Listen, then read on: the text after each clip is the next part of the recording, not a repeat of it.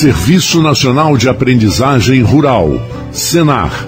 Nossa missão consiste em desenvolver ações de educação profissional e promoção social das pessoas do meio rural com o ATIG, que é o Programa de Assistência Técnica e Gerencial, contribuindo para a melhoria da qualidade de vida e para a ascensão social das pessoas e também ao desenvolvimento sustentável e socioeconômico do país. Asflucan, Associação Norte Fluminense dos Plantadores de Cana Estamos há 75 anos cuidando dos interesses do fornecedor de cana. Agro é cana. Agro é geração de emprego.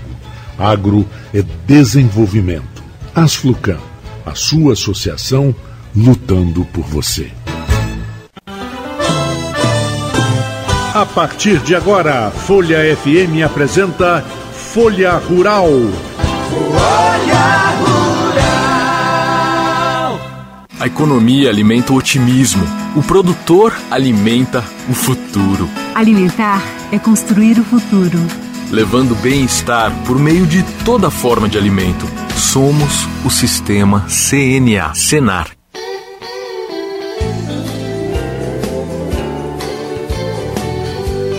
Bom dia, ouvintes da Folha FM. Bom dia, você que sempre está ligado aqui no Folha Rural eu sou Marco Antônio Rodrigues. O nosso programa tem o apoio, tem a parceria da Asflucan, que é a Associação dos Fornecedores Produtores de Cana-de-Açúcar aqui da região, e temos também o apoio do CNA Senar. Depois dessa bela é, abertura do Senar CNA, vamos entrar no programa. Hoje eu tenho uma, um convidado especial que eu já vou dizer é, logo no finalzinho desse primeiro segmento, quem será? Nós vamos falar sobre zootecnia. Então, é, são muitas histórias, principalmente com o não só com o Senar, com o CNA, mas também com a UENF. A UENF tem sido de uma importância muito grande para o agronegócio aqui na região. Nós vamos ter um convidado, professor da UENF, aqui daqui a pouquinho. Mas antes, nós vamos atender alguns pedidos porque é, um bom tempo atrás nós apresentamos aqui no Rural é, dois perfis de duas mulheres vitoriosas no agronegócio. A Evelyn Miranda e a Tayla Lemos. Nós tivemos algumas amigas é, e até representantes de algumas ONGs de, de defesa da mulher, mostrando que a mulher pode estar em qualquer negócio em pé de igualdade com qualquer cidadão. E nós vamos reapresentar uh, os dois vídeos da Evelyn Miranda e da Tayla Lemos. Daqui a pouquinho eu volto para apresentar para o segundo segmento nosso convidado de hoje.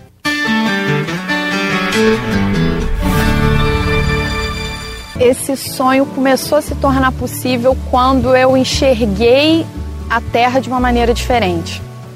É, a minha família tem um sítio bem pequenininho, que a área produtiva tem aproximadamente meio hectare, e foi daí que surgiu o nome do projeto. E essa estava uma área ociosa, assim, não estava sendo produtiva. Ela era como se fosse um quintal. E aí eu comecei a olhar de uma maneira diferente, pensando que apesar de ter somente meio hectare, dependendo do tipo de manejo, do que, se fosse, do que fosse ser feito ali, ia ser muito até. Ia ser, nossa, meio hectare é coisa para rir e chorar, tem muita coisa para se fazer. E foi aí que eu vi essa possibilidade.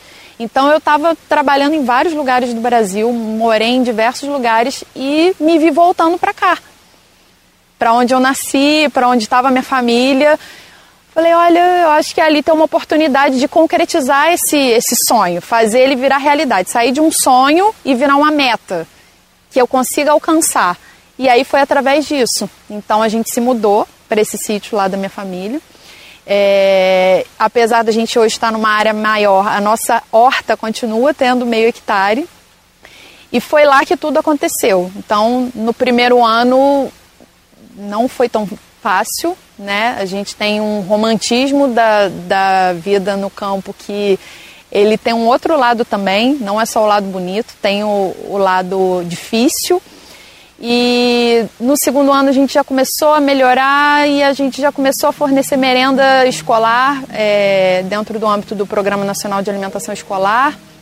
Inauguramos algumas feiras e isso foi fazendo o sonho ficar próximo. Então eu já estava vivendo esse sonho sem nem perceber.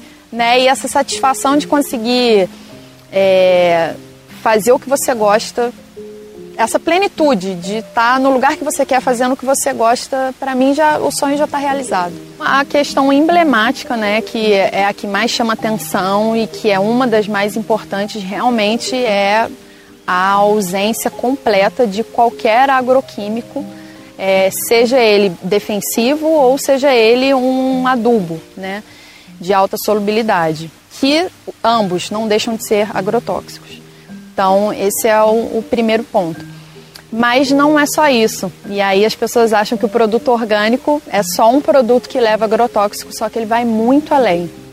Então aqui a gente tem a garantia de que as nascentes estão preservadas. Os córregos, os cursos d'água, todo que, todos que passam aqui dentro da fazenda, eles estão preservados. A água que a gente usa na irrigação é uma água de alta qualidade. A mão de obra que a gente trabalha aqui dentro, ela é regularizada.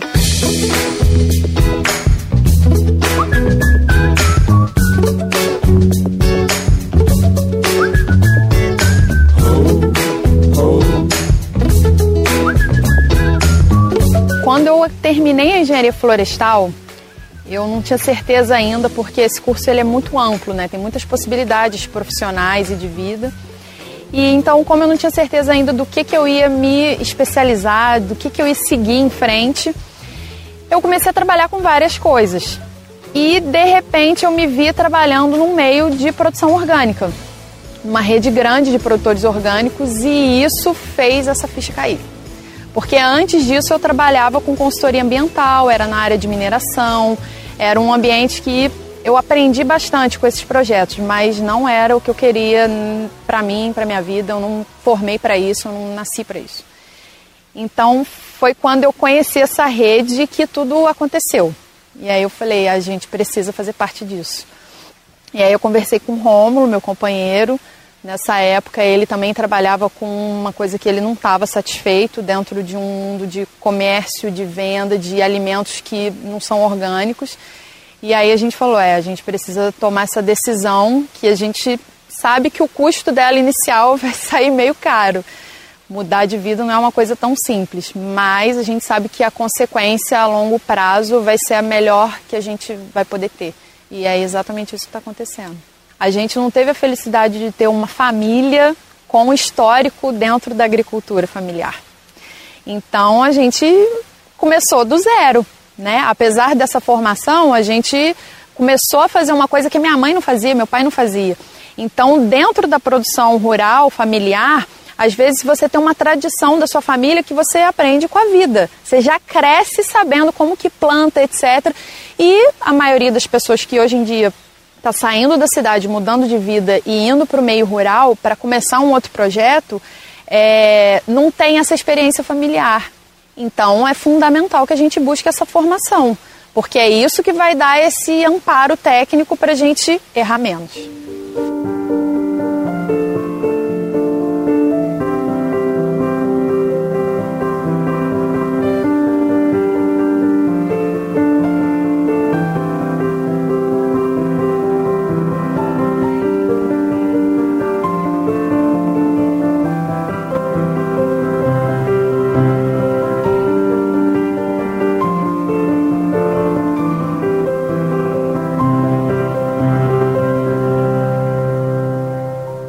Historicamente a gente vê que dentro do movimento agroecológico, da produção orgânica, quem puxa isso, na maioria das vezes, é a mulher.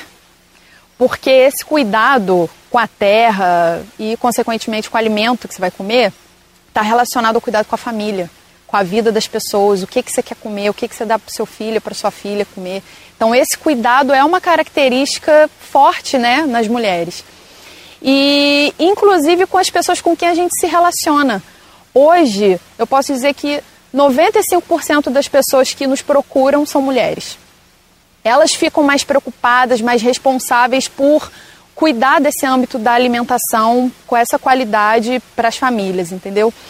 Então, esse olhar ele está sistêmico, ele está desde aqui da produção até a nossa comercialização. Então, por a gente viver num mundo que tem um machismo arraigado, isso não fica muito visível, mas isso acontece.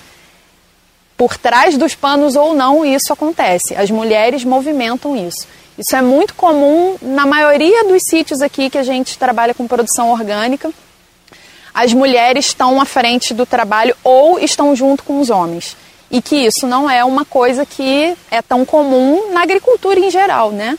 Que não seja agroecológica. A gente vê muita figura masculina no campo, na comercialização, na feira, e a mulher sempre fica num ambiente ali mais secundário, né? De fazer o cafezinho, de cuidar da casa, e na produção ela fica invisível. Então, isso aqui não acontece.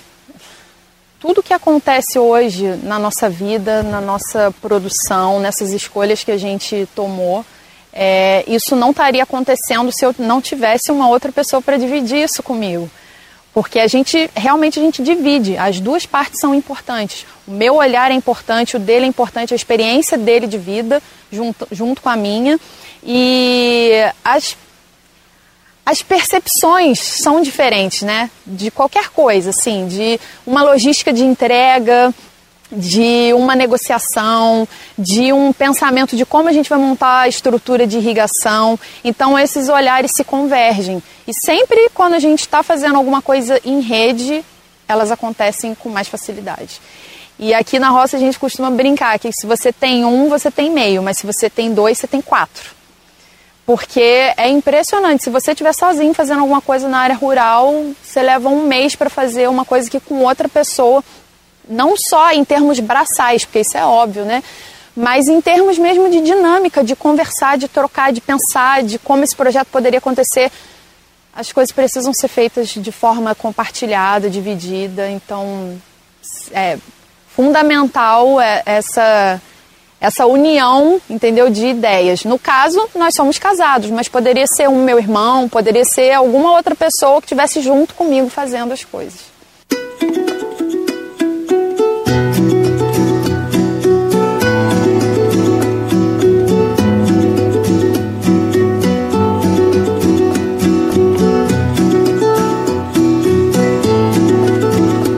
Outra coisa muito importante também é, é o destino dos nossos resíduos, né?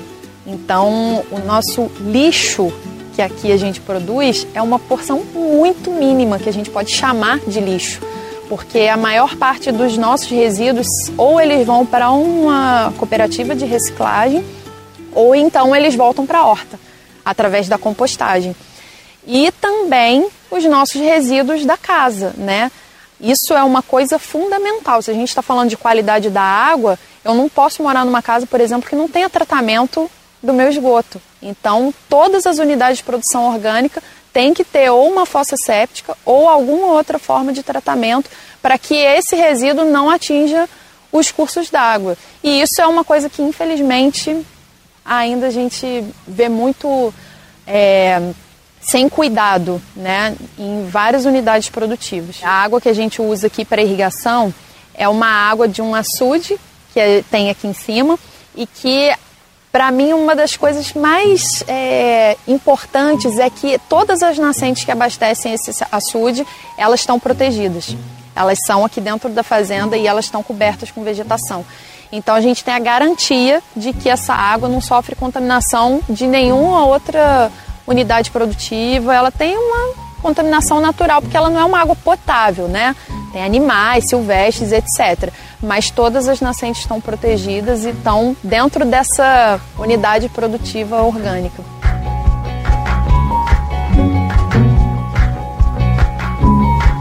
Bom, se a gente está partindo de que um alimento orgânico ele está te trazendo saúde, não só para o seu corpo físico em geral, mas uma saúde mais é, ampla, né? Porque ela está trazendo a saúde para o ambiente que a gente vive. É, você está melhorando de alguma forma aquele espaço ali. E isso vai ter um reflexo garantido na qualidade de vida das pessoas. Então, por exemplo, hoje uma pessoa é, que precisa ter um espaço para ela passar um final de semana, para ela ter mais contato com a natureza, ela tem esse espaço para conseguir visitar, mesmo que ela não more. Por quê? Porque tem uma unidade produtiva orgânica que está ali perto da cidade fazendo esse trabalho. É, e quando a gente tem uma alimentação melhor, menos industrializada, com menos veneno, uma água de melhor qualidade, isso naturalmente vai refletir na nossa saúde. Então, é um, é um complexo de melhorias, né, de, de regenerações que acaba é, trazendo essa qualidade de vida que a gente perdeu um pouco, né, por conta de uma série de fatores que o mundo que a gente vive hoje trouxe. Mas se a gente tiver mais saúde, se a gente tiver um ambiente mais protegido, se a gente tiver melhores relações humanas, isso vai refletir na nossa felicidade, mesmo que seja um pouquinho, né? Isso vai trazer, vai, vai fazer com que é, sejamos pessoas mais felizes, sem dúvida. E essa transição para um, um mundo melhor, ela é possível.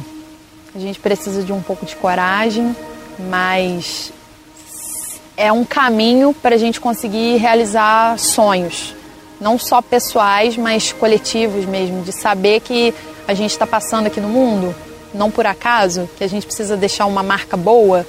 Eu acho que produzir alimento de qualidade é um bom caminho para isso. A esperança que eu tenho é que a gente consiga é, transformar uma agricultura degradante numa agricultura regenerativa. E quando eu falo de regeneração, não estou falando só do solo, da água e das plantas e dos animais, eu estou falando de ser humano.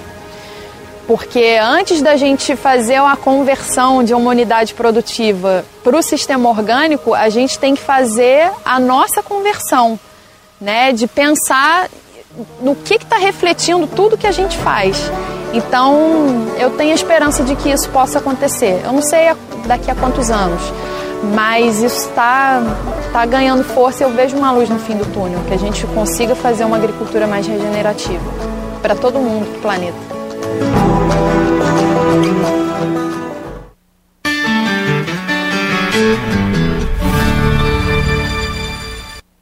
Meu nome é Tayla Lemos, eu sou médica veterinária de formação. Até exerço isso, mas não é a minha atividade principal. É, eu hoje tenho uma escola de equitação, é, treinamento de cavalos e estabulagem de cavalos. Né? Então eu é, faço toda a parte de cuidado com os cavalos, de é, hospedagem deles mesmo, como se fosse um hotel, um hotel spa, né? Então, eles são alimentados, cuidados, trabalhados, até participar de uma competição. Treino as pessoas também para estar tá, para desenvolver o conjunto com esses cavalos. A gente participa dessas competições. Temos alguns títulos importantes, já temos campeonatos brasileiros por equipe, temos títulos estaduais, né? É, eu, como competidora, tive alguns títulos também, mas não tão importante como treinadora. Eu, sou, eu, eu cheguei mais, mais longe como treinadora até do que como competidora.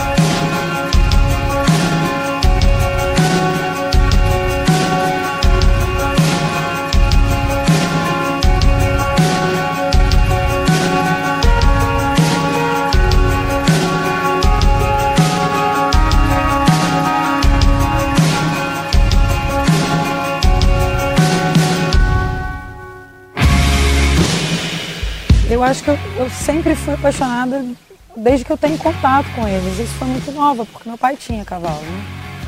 E, é, e apaixonar por um cavalo é muito fácil. Né? Eles são seres muito apaixonantes. Não tem como. Não é uma coisa que você controla, sabe? Eles vão demandando isso de você, um envolvimento, você vai se envolvendo. E, e quando você vê, você já não, não consegue pensar mais em outra coisa. Né? E aí eu tive a felicidade de poder viver do meu amor, né? Poder viver da coisa que eu amo fazer, que é montar cavalo, que é treinar cavalo. Dar aula foi consequência disso. É... como eu te falei, minha vida é impressionante como eu até faço planos, mas as coisas vão acontecendo muito. Então, num determinado momento surgiu a oportunidade de dar aula e viver disso. E, e eu ganhava um pouquinho que ajudava a pagar as contas, porque eu fui estudar fora do Rio e aí tinha uma, uma série de, de custos, né? Apesar da faculdade ser ser pública, mas tinha os meus custos. E eu consegui viver disso. Foi que legal. E eu lembro que eu, que eu ganhava uma merreca e eu voltava para casa assim, caraca, obrigada Deus, que eu faço o que eu amo e ainda me pagam para isso, sabe? E isso, esse, esse dia para mim eu lembro, foi dentro de um ônibus, sentada na, na escada do ônibus, lotada, e eu agradecendo porque eu fazia o que eu amava.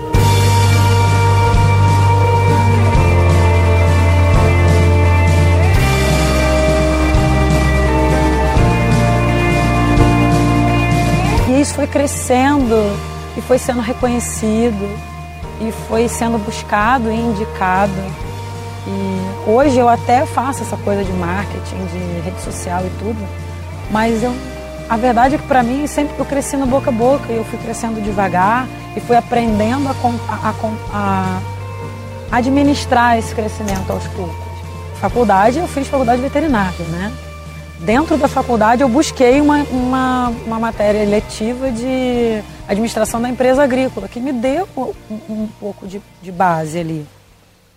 Mas eu sempre, eu acho que se você é coerente, se você é honesto e se você é constante, as coisas acontecem. Então, a honestidade ali primeiro, né? Então, ah, tá, ela tal coisa tá mais barata, mas, mas é errado, não vai. Sabe? Se você é coerente, não, eu sou certinha, pá, não, tudo meu é certo e tal, eu, mas isso aqui eu faço erradinho. Você deixa de ser coerente. E as pessoas falam, tá, ela é meio doida, né? Ela uma hora tá assim, outra hora tá assado. Isso também não, não é bom, né? E, e, e se você é constante, você não precisa dar saltos quânticos toda hora, você não precisa estar tá correndo na velocidade da luz. Mas se você faz todo dia a sua. Você não precisa ser também o melhor, o melhor dentro de, dos melhores de tudo. É, mas se você faz todo dia aquilo bem feito, e com coerência, e com, e com honestidade, aquilo vai, isso vai te rendendo, isso vai virando, vai virando a sua marca. Não é porque eu sou veterinária que eu vou chegar numa fazenda e vou destratar alguém, alguma coisa assim, não. Eu preciso daquele cara que está ali. Eu preciso desde o cara que, que limpa a cocheira do, até o cara. Ele que conhece o cavalo. Ele, eu sem os meus, meus tratadores aqui, não, não vou para frente, sabe? Eles é que me falam, ó, oh, o cavalo tá, acordou esquisito hoje. Tal. É óbvio que eu tenho essa leitura também, mas eles estão lá mais lá para eu poder desenvolver outras coisas.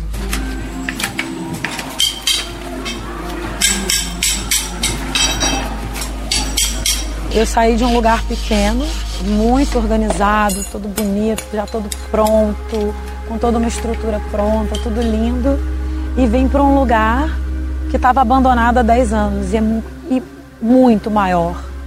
Né? E aí o desafio é um custo maior, num espaço muito maior, com muito mais coisa para administrar, é, com muita, muito mais coisa saindo do meu controle com muita coisa quebrando, com muita coisa além do planejamento. Então, hoje, essa semana, vamos consertar o telhado. Tá, mas aí chove, aí você não conserta o telhado, aí a pista fica ruim, você tem que passar a pista na frente. Aí o fio arrebenta, aí você tem que consertar o fio. Então, coisas que, que lá eu tinha uma estabilidade e aqui eu não tenho, e é muito maior, e é muito mais, muito mais coisa para gerenciar. Né? E uma equipe maior, e ter que lidar com mais gente, com uma equipe maior. Eu acho também que a gente tem um pouco dessa coisa do é, é, não se valorizar muito, né? Acho que a mulher às vezes se, se desvaloriza muito? É, a coisa do não acreditar, eu acho que eu não vou conseguir. Pô, você consegue, consegue muito melhor. Eu hoje, com 36 anos, faço coisas coisa que quando eu era muito mais nova eu não fazia até de físico mesmo, de fazer, de cavar um buraco, de limpar um terreno, de plantar, de subir na árvore, subir no telhado, trocar um fio, sabe? Coisas que eu não imaginava quando eu era mais nova fazer. E por bobeira, por, assim, por achar que eu não conseguia. E eu acho isso engraçado porque eu, boto meus alunos na pista e falo o quanto eles conseguem. Digo o quanto eles. Cara, tudo. E eu falo para eles tudo que você quiser. você quiser com vontade, você consegue. E quando chega na minha vez, eu fico assim: será que eu consigo?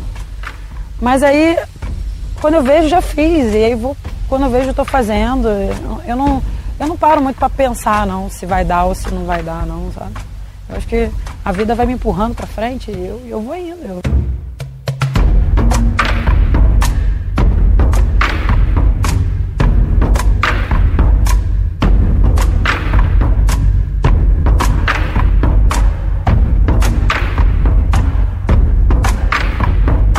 Não fui sozinha. Sozinha mesmo eu não teria conseguido dar um passo. Acho que sozinha mesmo tem dia que eu nem levanto da cama, sabe? É, eu tive nesse processo, acho que minha vida toda eu tive muito apoio de muitas pessoas que, que torceram e torceram e lutaram comigo e por mim, sabe?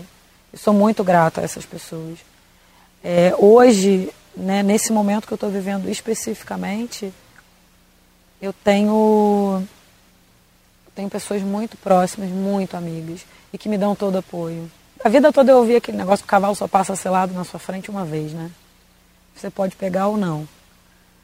É, eu também tenho a consciência de que nem todo mundo tem um cavalo selado passando pela frente. Nem todo mundo tem todas as oportunidades. Né? É, eu sou grata demais de ter tido algumas oportunidades. Mas eu também entendo que eu fiz muitas das minhas oportunidades. Eu criei muitas das minhas coisas. Né? É, não só aproveitei o que apareceu, graças a Deus foi muita coisa bacana. Teve muita coisa ruim também que eu escolhi não pegar, não subir naquele cavalo, né? Mas eu teve um momento de eu chegar e falar assim, não, peraí, eu quero isso, eu vou fazer. Eu não posso por quê? Não, vamos fazer. Não, olha só, me deixa trabalhar, eu só quero trabalhar. Só não me atrapalha, sabe? É, de, de, de, Eu vou falar o que eu falo para os meus alunos. E que é tão difícil às vezes para eu, eu entender isso para mim. Que é, se você quiser alguma coisa de verdade, e se esforçar de verdade para aquilo, aquilo acontece. Né? Aquilo vai acontecer.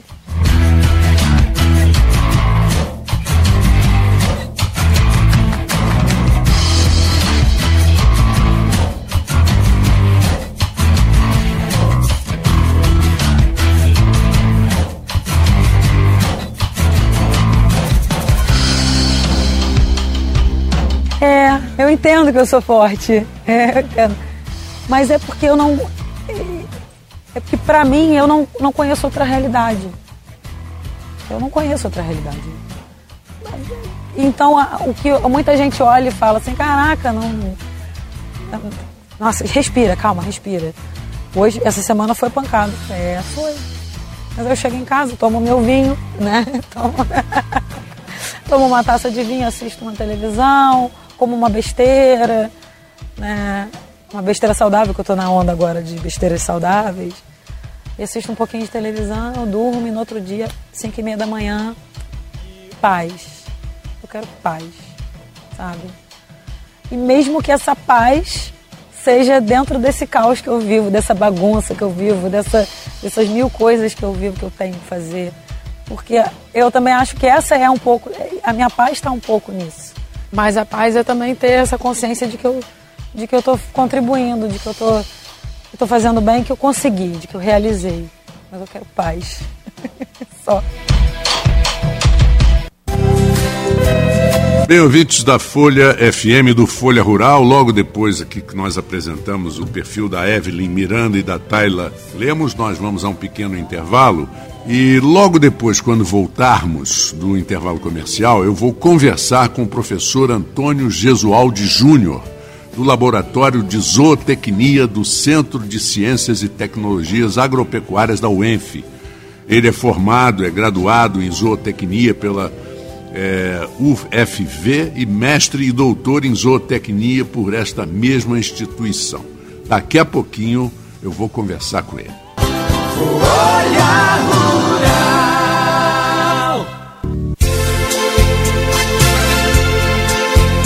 bem, estamos de volta aqui no segundo segmento do Folha Rural deste domingo. E como eu falei, eu recebo aqui o professor Antônio Gesualdi Júnior, do Laboratório de Zootecnia da UENF. Zootecnia do Centro de Ciências e Tecnologias Agropecuárias. Já apresentei ele no primeiro segmento e agora, é, professor Antônio, muito obrigado por ter vindo aqui conversar comigo. E vamos direto à entrevista, porque é tanta coisa que a gente quer saber que a gente fica no negócio de rasgando cedo não adianta, né? O importante é o conteúdo. E isso é uma, uma dúvida que muita gente tem, eu tenho também. O que é zootecnia? Bom dia, muito obrigado, Marcos, pela oportunidade de explicar. Bom dia a todos os ouvintes. A zootecnia é a ciência aplicada que trata da exploração racional dos animais domésticos. A palavra zootecnia surgiu pela primeira vez em 1843, lá na França. É, então eles têm o termo lá zootecnie, vindo do grego zoom e tecne, que é uma série de, de, de técnicas né, e tecnologias para se trabalhar a criação dos animais para obter o melhor rendimento possível, sempre em mão do bem-estar. E o que que faz o o, zo, o ah, meu Deus, é até difícil de falar, o zootecnista? Qual é o campo de atuação? Olha, o zootecnista, ele atua nas mais variadas fases da produção animal. Né? O que, que eu digo que, são fases? Né? As categorias. Então tem animais jovens de cria, animais de recria, que são intermediários, como se fosse os animais, como se fosse o ser humano adolescente, e os animais de terminação. Então o zootecnista atua nessas várias fases, garantindo a segurança alimentar da população, porque ele trabalha para aumentar a eficiência de produção desses animais. Né? Então ele trabalha é, é, aumentando essa eficiência a partir do momento em que ele é responsável por planejar é, as atividades e propor projetos para implantação ou modernização do, dos criatórios. Então, por exemplo, o zootecnista irá propor o uso de tecnologias que tem como objetivo fazer com que os animais atinjam seu pleno potencial genético para produção de proteína e outros produtos, né? porque a gente não explora só a, o alimento.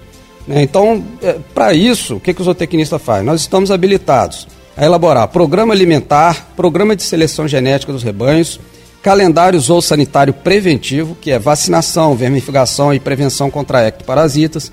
Em linhas gerais, nós calculamos e formulamos rações para os mais, as, mais variadas espécies e categorias de animais, ou seja, ruminantes, né, tais como bovinos, ovinos e caprinos, monogástricos, até mesmo animais de zoológico, animais silvestres, né? Então, dentre eles, né, também temos suínos, aves, cães, gatos, peixes, né, que são segmentos importantes aí do nosso mercado. Né? Estamos aptos a planejar, por exemplo, Marco, a conduzir as culturas de forrageiras e grãos para essas rações, então milho, soja, sorgo, mandioca, arroz, né? É, fazemos projetos de ambiência, instalações zootécnicas, também calculamos a evolução e estabilização dos rebanhos, né, cujo objetivo, aquela velha dúvida, né, quantos bovinos ou quantas vacas eu posso colocar num um hectare né, de pastagem. Um hectare é 100 por 100, né? Aí é uma área de 10 mil metros quadrados, mais ou menos um campo de futebol. As pessoas muitas vezes perguntam quantos bovinos ou quantas vacas, quantos bois, quantos novilhos eu posso colocar numa área. Então a gente faz o cálculo para evoluir e estabilizar o rebanho dentro das possibilidades de fornecimento de alimento para ele. Né? Outra coisa, Marco, é, nós é, elaboramos programas de seleção e melhoramento genético para as diversas espécies de animais de produção nós calculamos os custos de produção e analisamos a viabilidade técnica dos diversos projetos agropecuários para recomendar os mais rentáveis, né, entre outras atribuições. Atuamos ainda nas áreas de bem-estar animal, né, dos animais, conforme eu já mencionei, é, animais de produção, animais pet e também dos silvestres, além da organização de eventos agropecuários, né, é, tais como feiras, exposições, encontros técnicos. Eu, eu mesmo já organizei vários simpósio lá na UENF, né? E é, é, por aí, né? Mais ou menos isso aí. Mas, mas eu, eu, vou colocar a próxima pergunta, mas vou encaixar uma pergunta também. É... Bom, primeiro, né? A pergunta seria a zootecnia, então seria uma como se fosse uma engenharia genética. Essa é a primeira pergunta. E segundo é o seguinte, quando você falou no espaço de, de colocar é, tantos animais, eu tenho ouvido muito as pessoas comentarem que com a presença do técnico no campo, que é importantíssimo a presença do técnico para evitar gastos desnecessários, essa coisa toda, você hoje consegue uma produção melhor com um menor número de animais e num espaço menor também. Exatamente. Então, primeira pergunta, ô Marco. A, a zootecnia, na verdade, ela é uma engenharia de produção animal. E dentro dessa engenharia de produção animal, ela também trabalha a seleção e melhoramento genético animal. E, além das outras, as outras atribuições que eu disse. Né? Então, por exemplo, tem países, se não me engano, no Peru, a zootecnia é conhecida como engenharia zootécnica. Então, lá a pessoa se forma em engenharia zootécnica.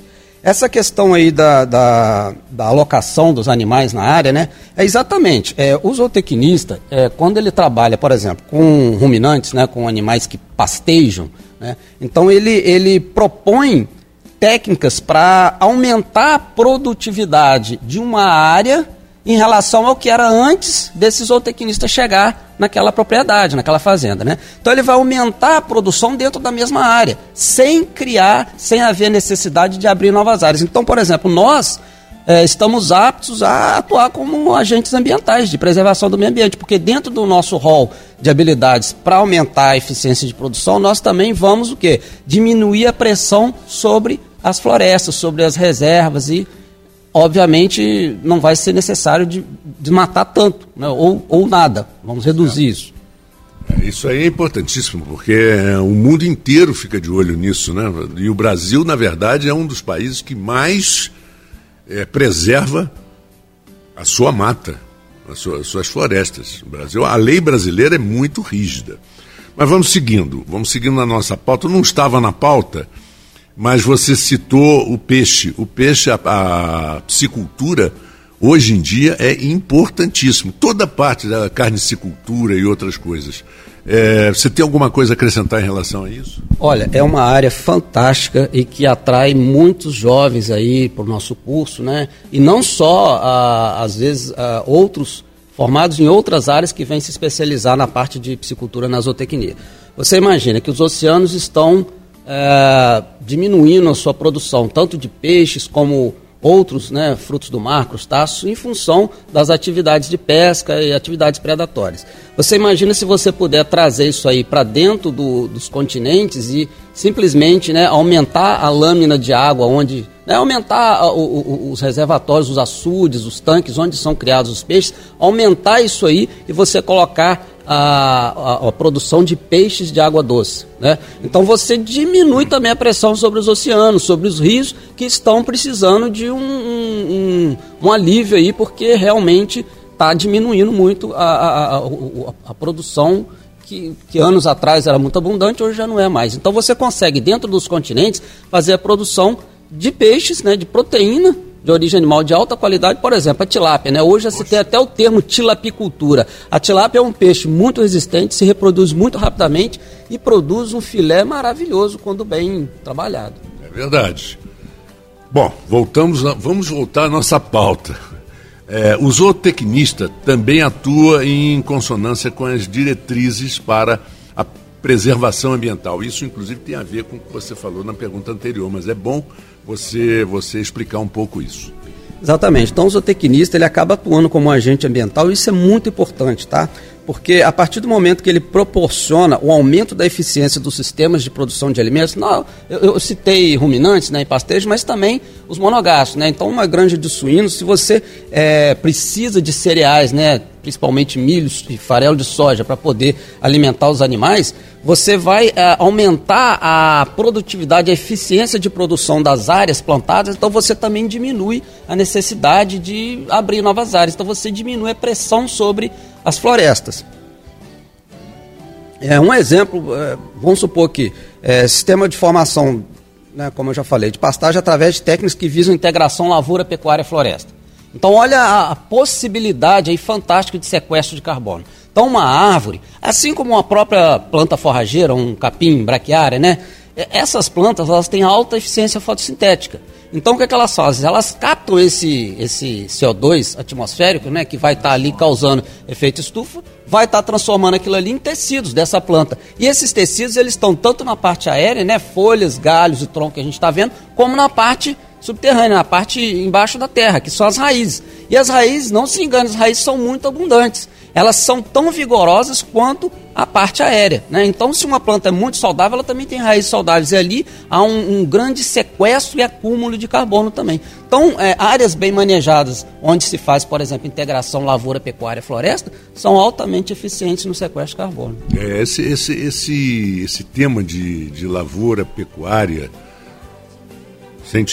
sem, incluir a floresta, isso nós abordamos aqui muito, porque aí dependendo da época você faz e, e muito bem feito. Aliás, inclusive também a, a plantação de duas, três espécies também juntando a época, não é importante? Exatamente. Você planta várias espécies, você explora vários substratos, você está explorando o substrato aéreo com a árvore, né? Você está explorando o substrato ali na superfície do solo, você está melhorando o solo. Eu, por exemplo, eu sou, é, eu de falar, eu sou coordenador do curso de zootecnia, além de ser professor, né? Então, sou coordenador do curso de graduação de zootecnia da UENF. E eu ofereço, dentre as minhas disciplinas, eu ofereço uma disciplina optativa que se chama Sistema Silvopastoril. A gente trata justamente disso. Você planta milho, faz um, um, um rodízio, depois planta soja, ou planta arroz, ou planta sorgo, e você tem a floresta ali. Lá, depois de dois ou três anos, você vai parar de plantar as lavouras, né? Se o seu objetivo é pastorear, pastejo e vai colocar ali as plantas forrageiras para os animais. Hoje, ô Marcos, é, todas essas tecnologias que a gente vem levando para o campo, elas aumentaram muito a eficiência de produção no Brasil. Por exemplo, a área de pastagem no Brasil, nos últimos 30 anos, ela reduziu 15%. Só que a produtividade de carne dada em arroba por hectare ano aumentou 270%. Então você conseguiu aumentar 270% a produção de carne, diminuindo consideravelmente a área necessária para pastagem. E muita gente comenta né, no preço da, da carne. Realmente nós tivemos um, uma elevação no preço da carne, elevação em muitas coisas, né? É, muita muita da, da elevação é natural e muita também é pressão e especulação. A gente sabe disso, né? Agora, é, um amigo me mandou uma foto de um supermercado nos Estados Unidos. O, o, o pound, quer dizer, a libra da alcatra, que são 480, 480 gramas, é, quer dizer, dois, dois, dois pounds dá mais ou menos um quilo, um pouquinho menos de um quilo, está quase 170 dólares. É, veja bem, Marco. Ainda estamos mais baratos. É, Marco, a, a nossa carne aumentou muito porque o Brasil está exportando muito, principalmente para a China. A China compra o que a gente tiver para produzir aqui, a China compra. Eles são muito dependentes dos nossos produtos. Então, óbvio que o preço vai aumentar porque vai ser vantagem a gente exportar para para obter divisas em dólar, né? Agora, o mercado interno também ele não está deixando de ser abastecido. E agora, com essa redução aí da, da das exportações momentaneamente para a China, por causa daqueles casos ali, aqueles dois casos de vaca louca que apareceram, ah, você vai ver que a carne vai baixar. Entendeu? Você tinha falado comigo aqui antes da gente começar o nosso bate-papo sobre essa história da vaca louca. Não quer incluir logo agora, porque aí a gente vai falar agora do curso.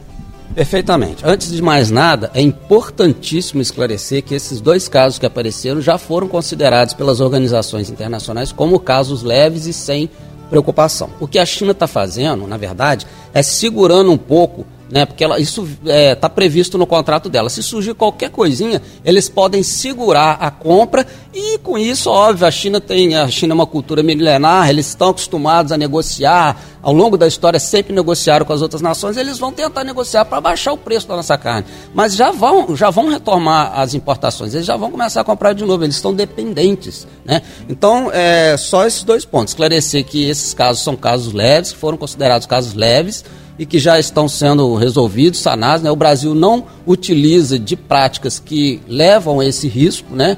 de obter aí, de, de a gente ter aí essa doença espalhada pelo Brasil. Então já, tá, já foi resolvido, já foi sanado, esclarecido e a China só está segurando ali para poder comprar mais barato. É, aliás, a China ela, ela tem, ela depende de tudo, de quase todos os países. Ela, ela, ela tem uma, um território monstruoso, mas não tem mais não tem nenhum terço do que o Brasil tem para explorar, né?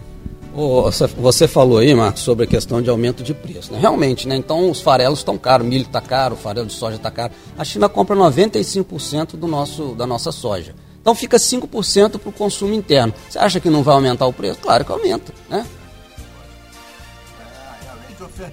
É mercado, a gente mercado, não, não tem jeito.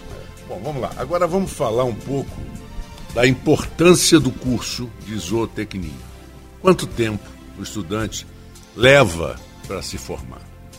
Olha, Marcos, em situações normais, né, em condições normais, por exemplo, sem crises mundiais, crises sanitárias econômicas, como essa que nós estamos vivendo, que também está é, tá gerando crise econômica, né?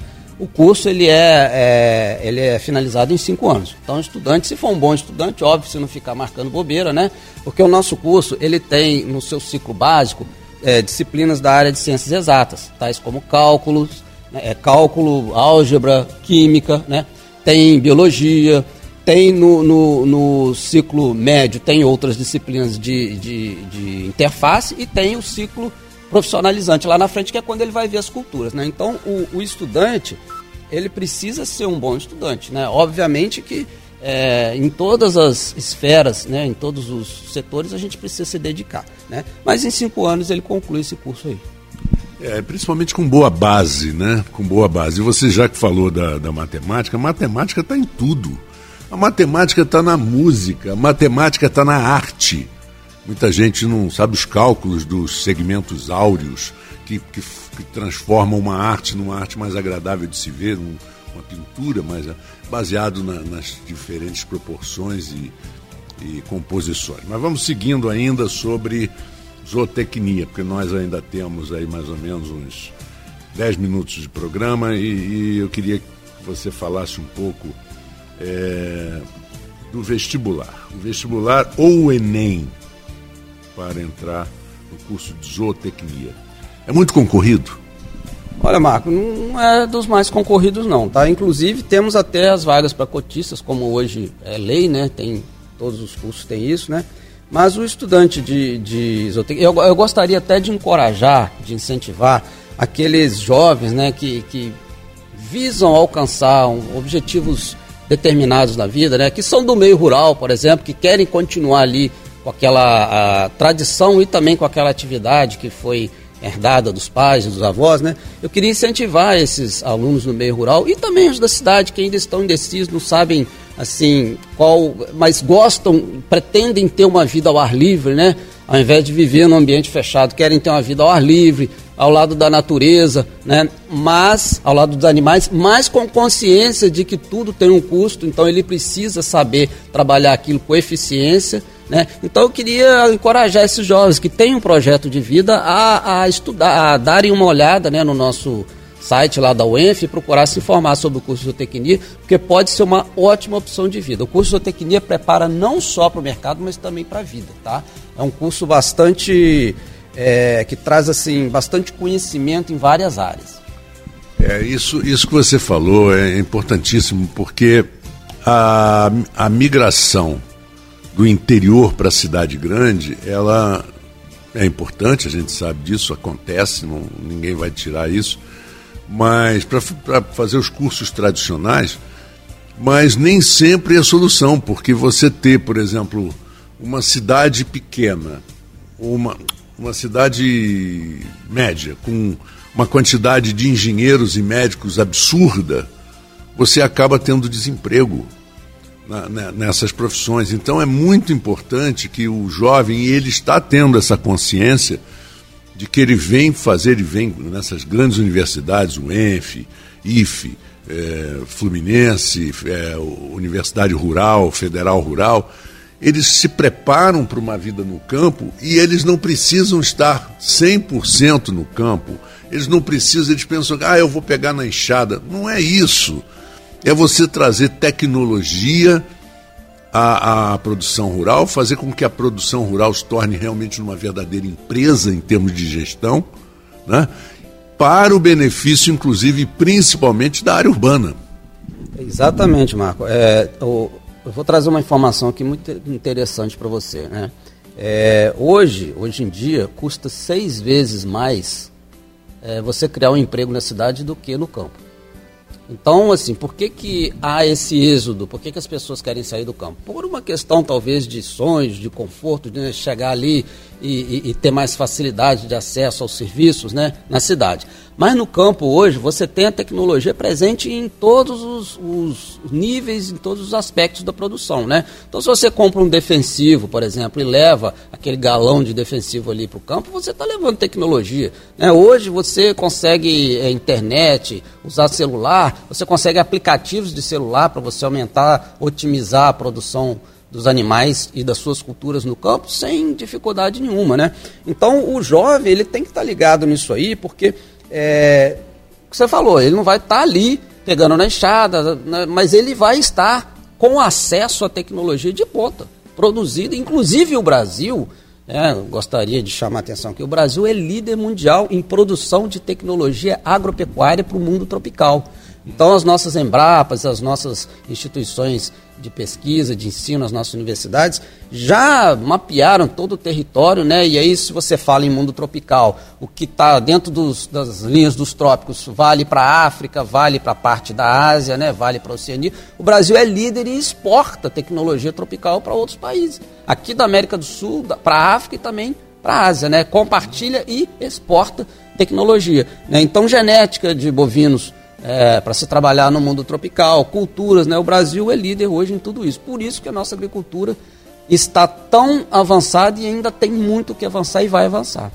Você falou um ponto que eu, eu vou até sair um pouquinho também do nossa nossa pauta, entrar até, mas é tecnologia, são os automóveis. Eu me lembro muito bem que o Brasil sempre teve carros, automóveis que suportavam as temperaturas mais altas, problemas de aquecimento e tal, e os Estados Unidos não tinham essa tecnologia. Então, os carros que iam para, por exemplo, para estados como Califórnia, Flórida, alguma parte do Texas, onde o calor é excessivo, esses carros tinham problemas. E o Brasil exportou, na época, nos anos 70 e 80, muita tecnologia para os Estados Unidos em relação a tornar um carro mais resistente ao calor né, tropicalizado, como eles, como eles diziam. Nós tínhamos é, deixado para o final da nossa pauta a situação econômica do mal da vaca, que você já falou. Né? Então eu queria encerrar, queria que você falasse um pouco da importância, isso porque é, se discute isso muito na região, a importância de um sistema de internet, um sistema de transmissão de dados, alguma coisa mais eficiente, porque nós temos uma, uma, uma carência muito grande no campo ainda de, de, de troca de, de dados. Né? É lento, às vezes tem lugares que não tem internet nenhuma, que não pega, é roubo de cabo, é isso e aquilo. Qual a importância que você vê dessa comunicação através da internet para o desenvolvimento de tudo isso que a gente conversou aqui? Olha, Marco, eu acredito que além de importante vai ser uma questão é, fundamental, vai ser uma questão de dependência. Porque hoje você tem aplicativo, por exemplo, que você copia para o celular e você consegue fazer uma avaliação de um bovino. Você coloca esse bovino contido no tronco, você consegue fazer uma avaliação desse bovino com o aplicativo. Tem vários outros exemplos ali. É, agora, eu acho que o Brasil já tem avançado muito. Eu não sou assim muito é, expert nesse assunto, mas eu pego o meu celular, eu pego o meu smartphone, vou para qualquer local aqui em Campos, né, para qualquer região aqui, às vezes até uma, uma fazenda assim que a gente anda quilômetros dentro da né, na estrada de chão e eu, eu tenho conseguido acessar, mas o que você falou realmente está certo, né? A gente ainda precisa avançar e a gente precisa é, sanar esses problemas aí de roubo, né? Porque isso aí vai pode causar deficiências que, que vão custar caro. Bom, nós estamos chegando ao final do nosso papo. Eu quero agradecer, Antônio, muito a sua presença, a sua presença no estúdio, que foi muito bacana para a gente conversar né, cara a cara. E eu quero que você transmita a toda a equipe da, da UENF né, os nossos respeitos e parabéns pelo trabalho. E pelos 28 anos da UENF, na final de contas, é, é uma data esse ano é importantíssimo para os 28 anos da UENF. Mande um grande abraço lá para o para o reitor, Raul Palácios, Palácio, Raul Palácio, é, ele faz questão de dizer que é no singular. E também para o grande Carlão, que é uma pessoa que está sempre nos ouvindo aqui na rádio, com muita competência e com muito conhecimento musical. Muito obrigado pela tua presença e, como, como dizia um repórter de campo, né, se o microfone é seu para as despedidas, pegou um jogador, pegou o microfone e falou: oh, eu ganhei já tudo. Já ganhei rádio, já ganhei troféu, mas microfone é a primeira vez que eu ganho. Muito obrigado, Marco, aí, pela oportunidade. Né? Eu gostaria de dizer que para mim é um orgulho ser brasileiro, é um orgulho é, trabalhar na UENF, que é uma das melhores universidades do Brasil, né? E a administração da UENF está indo muito bem, graças a Deus, né? Eu estou muito esperançoso de que tanto a nossa universidade quanto o nosso país vão uh, ter cada vez mais destaque no cenário internacional, tá? Uh, o Brasil está indo por um caminho que eu acredito que vai levá-lo a ser uma grande potência muito em breve econômica e isso aí é inevitável, tá? Já, tá, já, já chegou a hora da mudança e a mudança chegou. Então o Brasil hoje, com essa questão toda que a gente discutiu aí de, de, de desempenho agrícola e pecuário, né? O Brasil hoje alimenta um quarto da população mundial, né? Então um bilhão e meio de habitantes e nós temos ainda potencial para muito mais. Sem devastar. Isso é que é o importante. Sem destruir o meio ambiente, preservando, e nós vamos surpreender muito daqui para frente, todos vão ver isso. Bom, é, eu conversei com o professor Antônio Gesualdi Júnior, aqui na, na, que é o é, do, coordenador do curso de zootecnia da UENF. Grande abraço para você e para o nosso ouvinte aqui da Folha FM. Eu desejo um bom domingo, um bom final de domingo, pelo menos, né, ainda de manhã, agora quase 10 horas da manhã dá para você aproveitar bastante aí o domingo. Grande abraço. Antônio, quando eu precisar, vou correr, hein? Vou, vou atrás de você para a gente bater um papo, sobre, porque esses assuntos vão estar sempre presentes. Um abraço para você, um abraço para todos os ouvintes. E eu volto amanhã, segunda-feira, às 14 horas. Um grande abraço. A Folha FM apresentou Folha Rural. Folha Rural.